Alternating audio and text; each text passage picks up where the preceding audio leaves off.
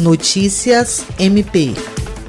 Atendendo ao pedido do Ministério Público Eleitoral por intermédio da Promotoria Eleitoral da Segunda Zona Eleitoral, o Tribunal Regional Eleitoral determinou que a coligação Renova Chapuri e Frente Popular de Chapuri, bem como os candidatos a prefeito Jesse Nascimento da Silva e Carlos Vinícius Ferreira Ribeiro Júnior, atendam às restrições impostas pela legislação em vigor e respeitem os protocolos sanitários em seus atos de campanha, a fim de evitar o incremento do contágio dos munícipes pela Covid-19. A ação, proposta pelo promotor eleitoral Juliandro Martins de Oliveira, foi motivada pela notícia de que a coligação Renova Chapuri vem descumprindo os protocolos sanitários que determinam as medidas de controle e prevenção ao novo coronavírus e dirigida a todos os partidos e candidatos para garantir a paridade eleitoral e igualdade de condições para a disputa. Jean Oliveira, para a Agência de Notícias do Ministério Público do Estado do Acre.